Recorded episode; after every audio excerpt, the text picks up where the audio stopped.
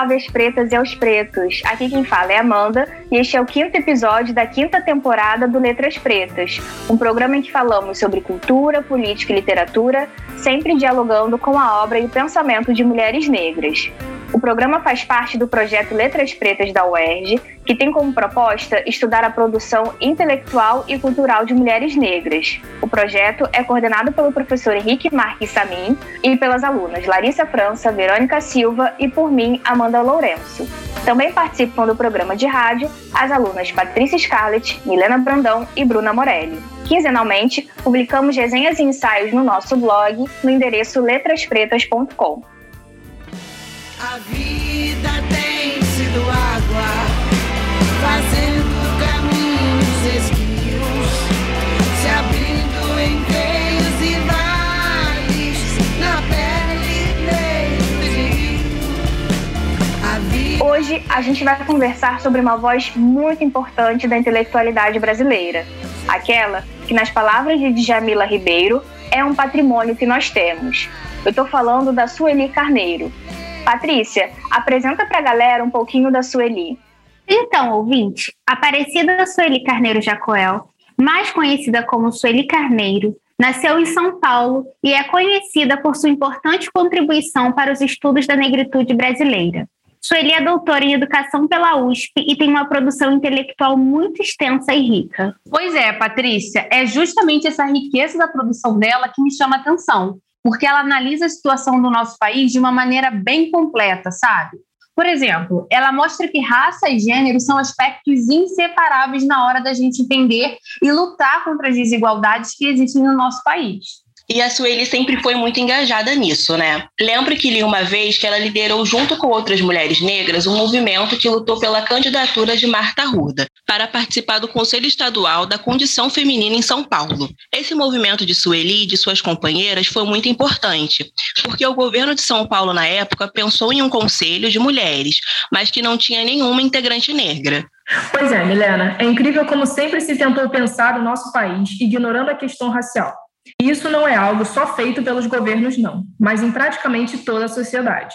Essa situação que você comentou agora me fez lembrar de um texto dela em que ela fala o seguinte: A mulher negra é a síntese de duas opressões, de duas contradições essenciais, a opressão de gênero e a de raça. Se a questão da mulher avança, o racismo vem e barra as negras.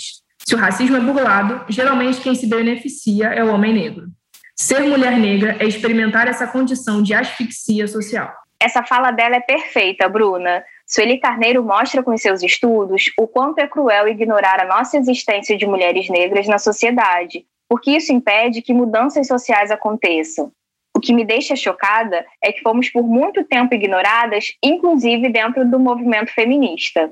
Exato, Amanda. E esse é outro ponto dos estudos da Sueli que eu acho interessante. Ela fala muito em seus textos sobre a necessidade de enegrecer o feminismo, porque isso garantiu e ainda garante um feminismo mais abrangente. Eu até tenho aqui anotado um trecho em que ela fala justamente sobre isso. Escutem só. A diversificação das concepções e práticas políticas que a ótica das mulheres dos grupos subalternizados introduz no feminismo é resultado de um processo dialético que, se de um lado promove a afirmação das mulheres em geral como novos sujeitos políticos, de outro exige o reconhecimento da diversidade e desigualdades existentes entre essas mesmas mulheres. Ela é brilhante, gente. E sabe o que também acho bacana na trajetória dela? É que, mesmo sendo uma acadêmica, Sueli Carneiro sempre pensou seu ativismo fora dos espaços acadêmicos também. Uma prova disso é que ela fundou o GLE10, Instituto da Mulher Negra, lá em 1988. O instituto foi a primeira organização negra em São Paulo, voltada para questões de raça e gênero. Bem lembrado, Milena. Também li que ela foi responsável por criar o único programa de saúde voltado para mulheres negras. Também não dá para a gente esquecer do projeto Rappers, em que se incentivava os jovens a denunciarem a violência policial, mas também incentivava eles a ter uma consciência cidadã. Verdade, Bruna. E todo esse trabalho que a Sueli vem desenvolvendo, e olha que a gente falou só de uma pequena parte de tudo que ela faz, vem sendo reconhecido dentro e fora do Brasil. Escutem só os prêmios que ela já recebeu: Prêmio Berta Lutz, Prêmio Direitos Humanos da República Francesa e o Prêmio Especial Vladimir Herzog. Só falei de alguns porque a Sueli acumula tantos outros reconhecimentos ao longo da vida. E a gente não pode esquecer, Amanda, do selo editorial Sueli Carneiro, que foi criado pela Djamila Ribeiro. É uma homenagem e tanto em vida para uma mulher que tanto fez pela nossa luta. Também acho, Patrícia. Inclusive, galera, um dos livros desse selo reúne os principais trabalhos de Sueli Carneiro e se chama Escritos de uma Vida. É um livro imperdível e tem uma resenha dele lá no nosso blog. Vale a pena conferir. Sabe, gente, o que eu acho mais legal nisso tudo é que ela tá viva e temos a sorte incrível de viver no mesmo tempo que ela e podemos escutar tudo o que ela tem para ensinar. Exatamente, Verônica. Só que infelizmente vamos ter que encerrar o papo por aqui por conta do nosso tempo. Vamos deixar nossas palavras finais. É isso aí, galera. Consumam a produção intelectual de Sueli Carneiro e consumam a produção intelectual de Mulheres Negras. É isso aí, gente. Até o próximo programa. Um abraço, pessoal, e até o próximo programa. Um abraço, pessoal. Estudem mais intelectuais negras e até o próximo programa. Lembrando que quinzenalmente publicamos resenhas e ensaios no blog letraspretas.com.